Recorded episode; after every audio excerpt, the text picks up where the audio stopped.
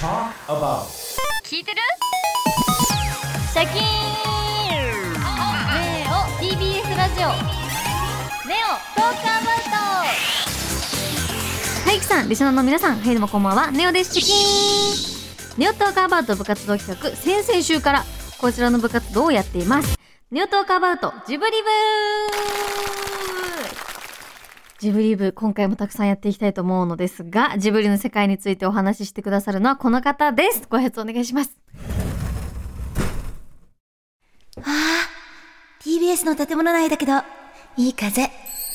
どうも、ジブリのヒロイン芸人、石出奈々子です。よろしくお願いします。お願いします。いや、ネオちゃんの周りはいい風が吹いてますよ。吹いてます私気づかなかった。今週もよろしくお願いします。はいよろしくお願いします。いやー、ちょっと今週も盛りだくさんだと思うんですけれども、はい早速じゃあ今回のジブリ部の企画をお願いします。はい。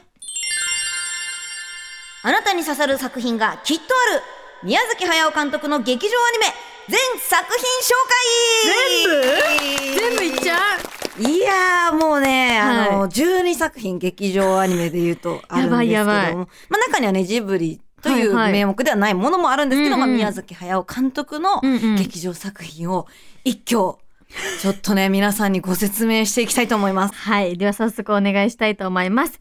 ジブリマニア石田奈々子さんによる宮崎駿監督の劇場アニメ全作品、まずは前編6作品です。どうぞまずは、カリオストロの城1979年公開のものでございます。うんえこちらは宮崎駿監督映画初監督作品となっております。でこれはジブリではないんですけれども、まあ、宮崎駿監督の作品ということで紹介させていただきます。はい。これキャッチコピーがですね、生きては帰れぬ謎の古城でついに巡り合った最強の敵ということなんですけども、わわわわ。これはですね、古城を巡るプリンセスとのうん。ロマンティックな冒険とルパンのかっこよさに注目という作品です。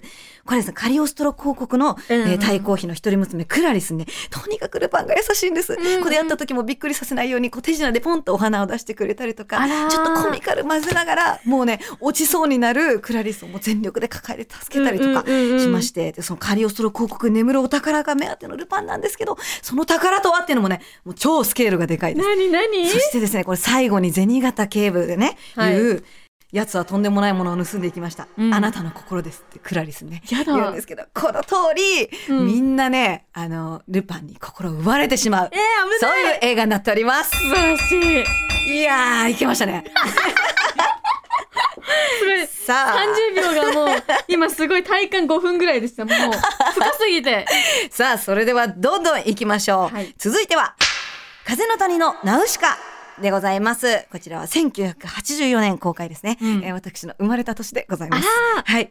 ということでですね、こちらナウシカのすごいのは、うんまずはこの世界観です。はいこれはですね、マスクをしないと、あの、シャッキというね、毒の気を出してしまう不快という森がある舞台で、これはですね、あの、過去のような未来のような不思議な世界観なんです。確かに。そうなんです。世界が一回ちょっと滅亡しかけた後のというなので、まあ、未来のようにも思えるし、過去から復興しているようにも思えるんですけど、はいはい。で、この風の谷とこの近隣の民族との争いが、うん。世界の縮図のようなんです。うん。戦争とか、うん。まあそういうのもありますし、うん。で、まあ人間がこう、うん汚してしまった世界をどう生きるか、どうナウシカとかがやっていくか、どう共存するかということがテーマで、とにかく主人公ナウシカの強さと愛が。この作品の支えです。はい、もうオウムとか、ね、そういうあの森のものとか自然とか巨神兵とかとうん全、人間が争って全面対決になるんですけどそれを止めうるものは何かそれがナウシカの愛なんですね。愛なんだ、ここも。この愛を受け止めてください。これも愛だったか。なるほど。そうなんですよ。愛の物語です。愛の物語でございます。さあ、続いていきましょう。えー続いては、天空の城ラピュタです。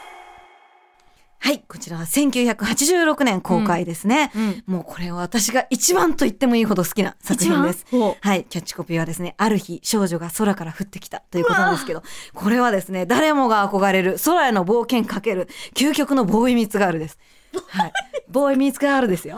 これはですね、あの、少女がある日空から降ってきて、その少女と男の子が出会う、こんなボーイミーツガールは世界中のどこ探してもないです。ない。それでその降ってきた女の子の上にあるのはラピュタという超高度な文明の空の雲の上の島というところで、はいはいはいはいね、これのもう冒険がもうすものすごいことになっております。うん。まずね、その雲の上にうん。王国があるっていうこと自体、夢がすごい詰まってるじゃないですか。か。で飛行石というこの、うんあのね、うん。うん飛行石っていうあの青い石があって、うん。これが人を浮かしたりするものなんですよ。はいはいはい。そうで、これに導かれたヒロインシータと、うん。主人公パズーのね、うん。こう運命がどうなっていくのかという。これはですね、本当に気持ちのいい、あの、気象転結がガツッとハマってるので、ぜひぜひ、ね、これはもう本当に楽しんでいただけると思います。うんうんもうこのロマンチックなね、音楽にも注目です。はい。これね、冒険物語なのに君を乗せてというこのちょっとね、メロウな感じというか、このね、このちょっと悲劇的な感じの音楽も最高に合ってます。大好きです。ああ、30秒じゃない、今の絶対。はい。まだまだいきますよ。続いきましょう。続いてはみんな大好き、隣のトトロです。おおえー1988年公開ですね、うん。えーこの変な生き物はまだ日本にいるのです。多分というのがキャッチコピーになってますけれども。これはですね、まあ、みんな大好きですけど、まあ、これですね子供の時にだけ訪れる不思議な出会いがうん。大人をも子供も魅了するというところです。すそう子供の時だけ見えてたものとか、まあ、子供の時だけした不思議な体験をうんうん優しく優しく描いている作品なんです。あ自然のみずみずしさがもう86分たっぷり。あ86分なんだもうたっぷりそうこれがすごく見やすい尺うん尺なんですよ。確かにだからお子さんとかもねすごくとっつきやすいですしうん大人になってみるとねこのもう田舎の風景を見てるだけで涙が出るんですよ。ね小さな頃のカタルシスとトトロにねね乗れた時のような気持ちを思い出しながらみんなに見てほしい見です。てほしいはい。さあそして続いていきましょう。魔女の宅急便ですね。はい、1989年公開。えーキャッチコピーは落ち込んだりもしたけれど、私は元気です。ということで、これはもう先週めちゃめちゃ熱を込めて説明したのでね、まあぜひタイムフリーなんか聞いていただけたらと思いますけれども、ね、これはね、13歳の魔女のキキがね、うんうんえー空を飛べるという能力だけで別の街に修行に行って、うんそこで宅急便というね、お仕事を見つけて、どんな風に仕事を得ていくのか、街の人と交流していくのか、うんその成長物語が見どころとなっております。はいはい。ということで、じゃあね、次に行きましょうか。はいはい、続いては、紅の豚でございます。えー、1992年公開。かっこいいとはこういうことさ。というのがね、キャッチコピーとなっております。ね、これは、まあ皆さんビジュアル見たことあるんじゃないかと思いますけどね、本当に豚がサングラスをして、あの、かっこいいね、ね赤い、ね。あの飛行機に乗る物語なんですけれども、うん。もともとはですね、これは JAL の機内用ムービーとして作られたものだったんですけど、これがですね、もう思ったよりもどんどん尺が伸びて、素敵な物語になったので、劇場公開されたという作品なんですけど、とにかくですね、これはね、豚なのにうん。渋くてかっこいいポルコの男のポリシー。これが見どころですね。はいはい。名台詞の飛ばねえ豚はただの豚だというね、ものがありますけど、うん。そう。でも飛ばねえ豚はただの豚なんですよ。働かない人間はただの人間ですし、うんうんうん。なんて言うんですかね、笑わない人間は人形みたいなもんですし、ね、とにかく飛べと、うん。人間は飛べと言ってきてるものなんですね。うんうん。で、これはですね、空中戦の迫力がすごいんです。あの、早尾監督は本当に空を飛ぶことが大好きなので、うん。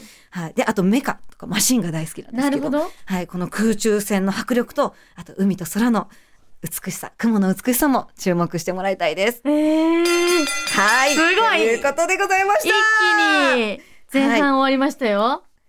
あ、ちょっと待って。あの、スタッフさんから今週もお時間ですと、いただきました。なんてこった。やっぱり無理でした。やっぱり無理でした。残りのね、後半の作品、6作品あるんですけれども、はい。来週は30秒ではなくて、1分で。ごめんなさい。もう自分の身の程を知ります。いやいやいやいやにすいません。。ということで、ちょっと来週もね、石出奈々子さんにたくさんご紹介していただきたいと思います。はい。来週もよろしくお願いします。お願いします。ネオトークアバートは今夜ここまでです。また来週ありがとうございました。来週も聞いてね。聞いてね